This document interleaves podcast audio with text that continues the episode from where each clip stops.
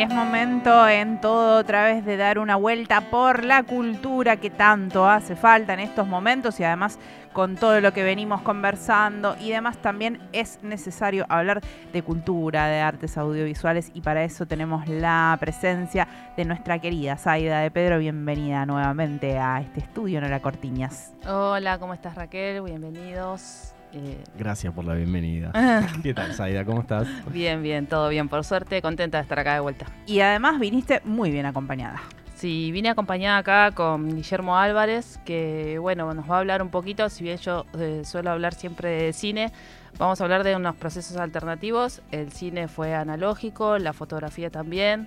Eh, y bueno, Guillermo es una persona que trabaja la fotografía de una forma experimental, también trabaja la fotografía y la vuelve un audiovisual, así que bueno, está todo eh, entrelazado, ¿no? Y, bueno, estos procesos antiguos eh, de creación audiovisual y creación fotográfica son muy interesantes y, y, bueno, lo tenemos acá a Guillermo para que nos cuente un poco sobre todo lo que viene trabajando, la forma que tiene él de trabajar sus procesos y bueno, después contamos un poquito más sobre él. Creo que mi mamá me vendió también. Muchísimas gracias por, la invitación, estoy muy contento de estar acá eh, contando un poco lo, que hago, eh, un poco lo que vengo haciendo hace muchísimo, muchísimo tiempo.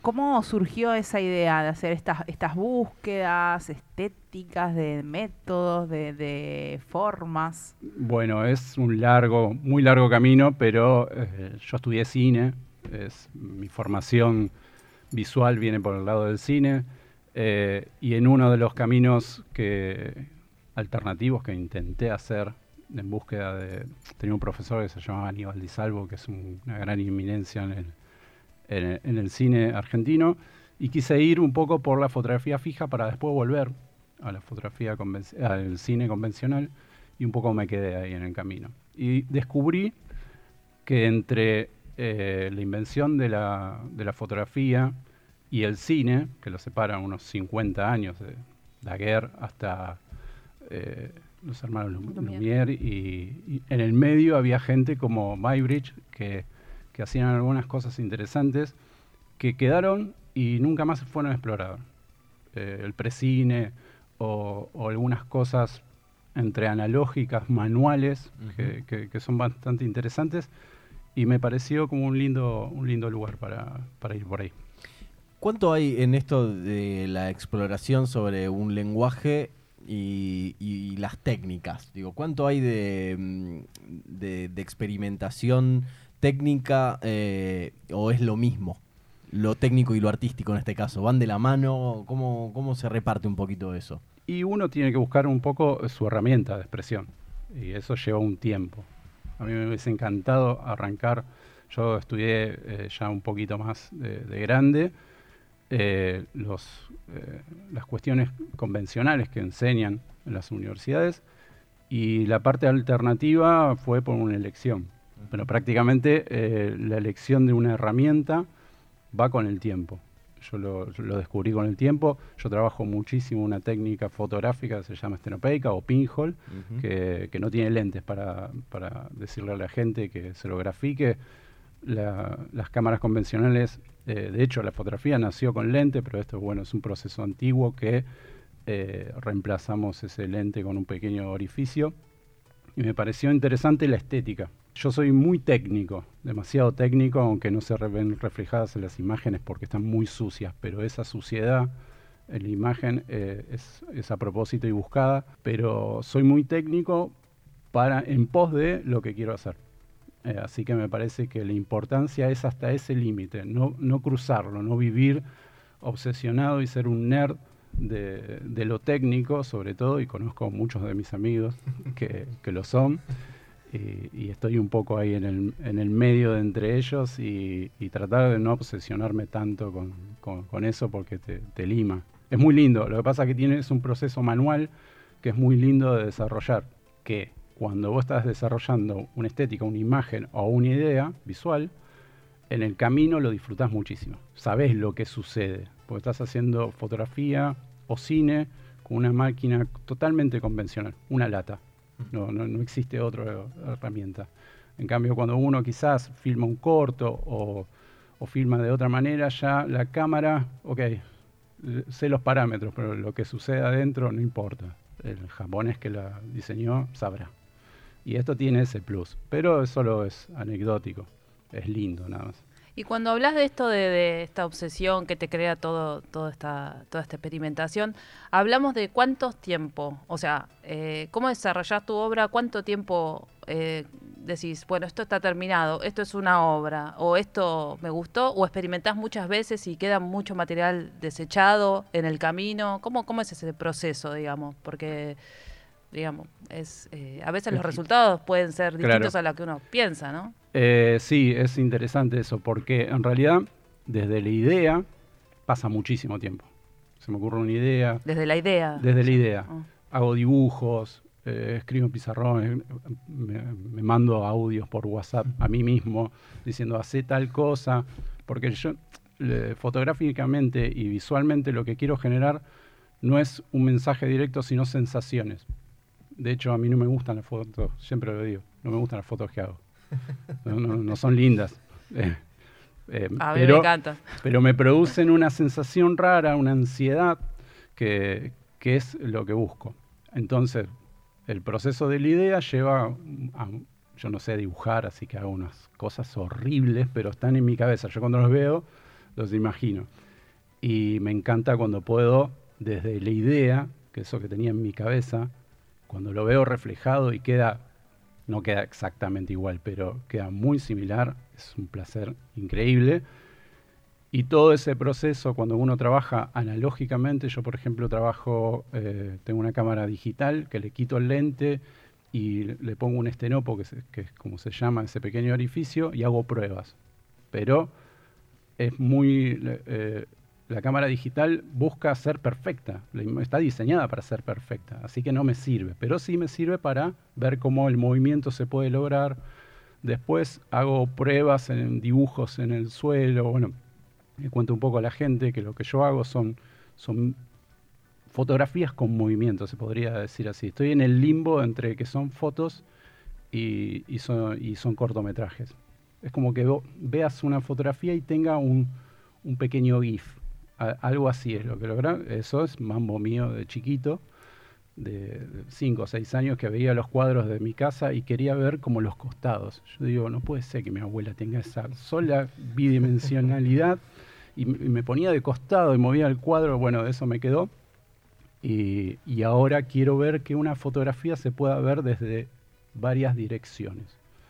Así que hago unos, unos círculos, imagínense como en realidad es el efecto bullet time de, Matrix, como para que la gente lo pueda eh, llevado, obviamente, al tercer mundismo de la estenopeica y la suciedad y las cosas raras, ¿no? No, no, no es esa pulcritud. Pero tiene todo un trabajo que me encanta también, lo disfruto muchísimo, y el día de que lo realizo, cuando viene algún amigo, actor o lo que sea, trato de tener todo perfectamente calculado. Yo utilizo materiales eh, analógicos, son carísimos hoy en día. Tengo guardado en la heladera muchísima plata. Me di cuenta que en vez de en dólares ahorro en películas fotográficas. Y así que tengo que tener todo muy bien calculado, con fotómetro y toda esa historia, para no poder desperdiciar. Por lo tanto, no me queda mucho material descartable, porque si no hubiese fracasado. Eh, es la verdad aunque no parece, parece que fueran cientos de fracasos lo que yo hago, pero en realidad son logros para mí, ¿no? Eh, eh, le decimos a la gente que pueden ir arroba Guillermo Álvarez Foto en Instagram y ver justamente estas creaciones que son increíbles. Eh, digo, que generan sensaciones en quien lo está viendo. Esto que decías, que, querés transmitir algo. Sí, lo logra totalmente. Y digo, también eh, es un poco lo, mágico que tiene el arte. Digo, no es algo que vos ves o escuchás o la forma que sea, la forma de arte que estés viendo y permaneces inmutable, sino que algo tiene que haber, ¿no? Tiene que haber un intercambio con eso que estás observando. Tiene que haber un contraste se necesitan muchísimos Guillermo Álvarez para que un buen fotógrafo haga una muy linda fotografía y todos la apreciemos. Eh, es todo por contraste, o sea, cuando uno ve una hermosa imagen, eh, sabe también que, por qué porque es bella, porque también conoce la fealdad y las cosas eh, que no son tan estéticamente convencionales. Yo busco, busco la estética no convencional. Ya, ya, les digo, mis fotografías no, no me generan mucho, mucho placer visual. Me generan ansiedades, tengo trastorno de ansiedad desde hace muchos años. Por lo tanto, esto, eso también es una explicación de por qué son breves. Eh, la fotografía me quedaba muy corta y el cine me queda muy largo. me en el medio busqué esto y, me encanta. Igual me encanta el cine, me encanta la fotografía como, como nace. Bueno, queremos contar que Guillermo tenemos la suerte de que en nuestro tercer encuentro de cineastas del oeste, que va a ser el 11 de noviembre eh, en el Museo Histórico Municipal de Ituzaingó, eh, que es un proyecto declarado de interés municipal y con el apoyo del Instituto Cultural de la provincia, eh, va a estar exponiendo él y va a venir también a dar una charla y contar un poquito todo esto sobre los proyectos y contarle también a los cineastas que también están estas eh, opciones. Hay muchos cineastas que también son experimentales, pero bueno, eh, tal vez no tanto en muchos aspectos, sobre todo en la parte analógica, excepto algunos que hacen Super 8, tal vez que, trabajan también con los negativos y, hacen ahí un trabajo también fuerte de experimentación. Y también ese fin de semana va a estar en los fotógrafos de plaza, que se realiza en Mercedes. Y posteriormente te vas a ir a México con la muestra. Contanos un poquito sobre lo tus mismo actividades. Que van, casi lo mismo que van a ver en Ituzaingó, eh, se va a ver eh, en México. en una universidad, ¿no? Eh, sí, sí, sí. Soy muy malo para recordar los lugares, pero sí. Bueno, pero fue invitado por una universidad para mostrar su trabajo acá nuestro compañero, así que bueno, nada, un orgullo que, que, que, sea reconocido, ¿no? Este trabajo artesanal, casi podemos decir, de, de, la fotografía.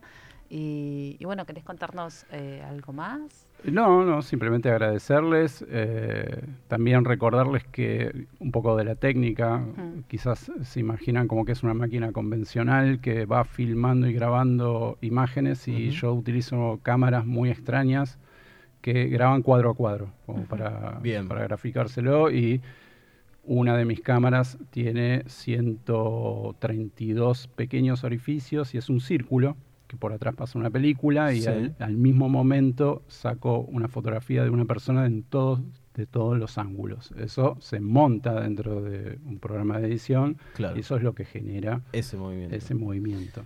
Tengo consultas ahí sobre estas cuestiones técnicas. Digo, ¿estas cámaras las fuiste adquiriendo o te metiste vos a meter mano en todo 100% mano de obra manual. Ok, claro. No, existen las cámaras. Por eso, por eso, claro.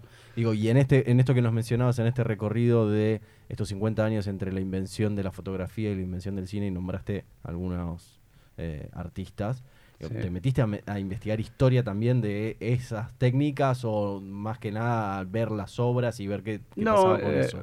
Siempre el que recuerdo, Noten que yo dije que mi, recuerdo sobre los nombres es muy malo. Sí, sí, pero mencioné Maybridge, que es uno de los referentes, que más que nada es una cuestión científica. El tipo lo contrataron para demostrar el movimiento de un caballo, a ver si eh, en algún momento de la cabalgata tenía las cuatro patas o no en el, aire. Y el tipo lo contrataron con una técnica de colodión húmedo que es mucho más, muy antigua, que también algunas veces eh, he hecho, mm. eh, pudo demostrar científicamente que el caballo en un momento estaba con las cuatro patas en el aire. Por lo tanto, no tiene un, contexto eh, artístico, sino más científico. Claro. igual, todos, conocemos la secuencia de Muy Bridge. De, caballo es, un clásico del cine, ¿no? Como parece, el precine de total. Eh, pienso en esto, bueno, justamente estabas eh, contando, Zaida, que vamos a tener la posibilidad de ver el trabajo de Guillermo. ¿Cómo es montar una, una muestra para eh, dar a conocer justamente todo este trabajo? Digo, ¿se puede dimensionar en la muestra el total de, de lo que lleva a llegar a esas composiciones?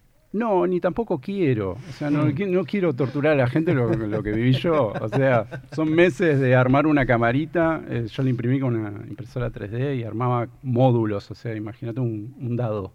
Es así, eran dados que tenían eh, una parte más angosta y pegándolas generaba un círculo. Y tengo un video por ahí de cómo hice todo ese proceso eh, manual y la verdad que no quiero decir una mala palabra, pero se te secan ciertas Sí, partes de, sí. de- de la anatomía del hombre sobre todo. Y, y sí, es, eh, a mí me pasa que hay muchas veces subo videos y veo las reacciones. Primero, como no soy muy popular, quizás la modelo que le hice la foto sube y yo tengo 30, 40 me gusta y la persona tiene como 700. Pero bueno, además de eso, me pasa de que cuando subo el proceso, algún videito de cómo lo logré, cómo trabajé en ese trabajo, tiene mayor repercusión del video mismo en, en sí. El video del Claro. cómo se hizo. que- Claro, el video de cómo Claro. se el making of tiene mayor repercusión del video mismo. No Eh, creemos tanto en las redes igual, no nos importa. No, no, Pero a- a sí modo sirven, anecdótico, porque hay que mostrarse de alguna eh, forma. Y, y es claro, sí, sí, yo tengo muy pocas, por eso valoro y agradezco la invitación de Saida y de todos los lugares que me invitan a, a dar charlas y a exponer lo que hago sobre todo. Es muy difícil hoy conseguir una pared o un proyector o una tele y en cualquier lugar que a mí me inviten yo soy feliz porque para eso hago esto. No, no, obviamente no, no hay ningún nada, nada raro ni, ni simplemente mostrar lo que hago. La verdad que me parece que una búsqueda que en, en este momento que estamos viviendo, en el que hay una búsqueda de la imagen perfecta y que las redes sociales mencionando esto creo que están haciendo mucho daño en la imagen propia de las personas cuando los filtros llevan a la perfección que nunca nadie va a poder alcanzar porque no hay nadie perfecto.